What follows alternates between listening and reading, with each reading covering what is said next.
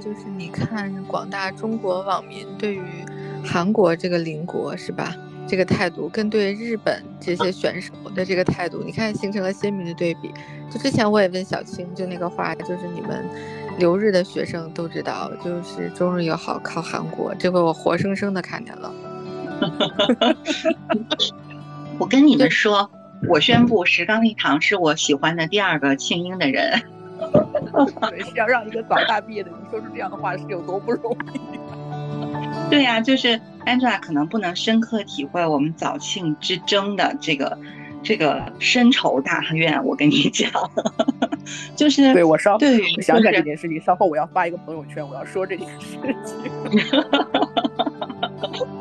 你知道吗？就是我们两个学校的学生连吃咖咖喱饭都要 PK 一下。哎，你们两个学校离得近？早大和庆应啊，离得不近，就是东京传统有六大高校，然后呃东大呀，然后庆应啊，早大呀，东京工业啊什么的，然后所有的就是所有的活动，早稻田和庆应就一定要 PK 一下。就是当时我记得有一个什么马拉松之类的吧，我们学校特别挫，好像是第五啊，还是第六还是什么，反正就是已经完全不上数了。因为早大的学生本来就是很爱玩的，就是很疯的。一般那种不务正业的人，我们都好擅长的，我跟你讲。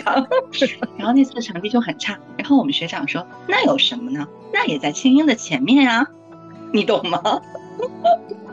包括早庆那个棒球比赛都能被拍成电影。然后当年早庆还有好多那种段子，就是比如说双方的图书馆合作了，然后那个说这个两个学校的这个负责人握手，然后大家把他们的照片真的是 P 图 P 的不行，什么啊这婚不想结呀，什么彼此看着不顺眼，也就是勉强跟你握一下，就好多好多这样的段子。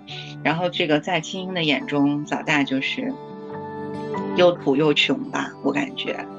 嗯，应该是有这种。在我们的眼中，怎么说呢？你高攀不起，我也不想攀。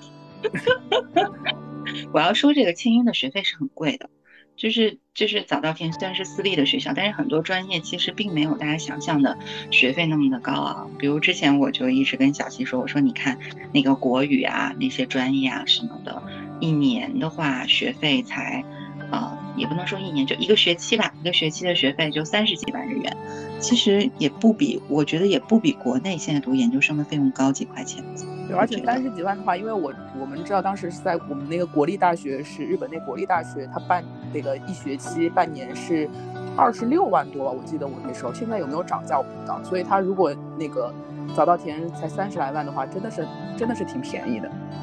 因为而且还在东京，对吧？你也要考虑到它的一个，对啊，东京各方面的成本都是高一些的嘛。而且一个私立的一个学校，但是嗯，庆应有很多这种，比如说庆应是很出这种商科人才吧，嗯，很多大企业的人才，呃，管理者。再有就是庆应它有医学部。而且我听闻，就是这个医学部不仅是很苦，招生的时候也是挺挑剔的。就是你要读医的话，你得有相当的财力才行，也不仅仅是个人资质这一个方面呢。所以一直的话，青英走的都是比较高端一些的路线吧。我记得当时我读的那个情报专业，他们可能是一个学期是要两百五十万日元吧，这样的。当然是远远高过东大，也远远高过我们，这样，就是可能。所以让你一个早大的毕业生给我说出来，这个清音的人，这个清英毕业的人，我还挺喜欢的。我觉得这个对，一个是一个是以前我闺蜜金修金是清音的，然后再有就是石刚一堂，真的不能再多了，不能再多了，不能背叛早大的魂。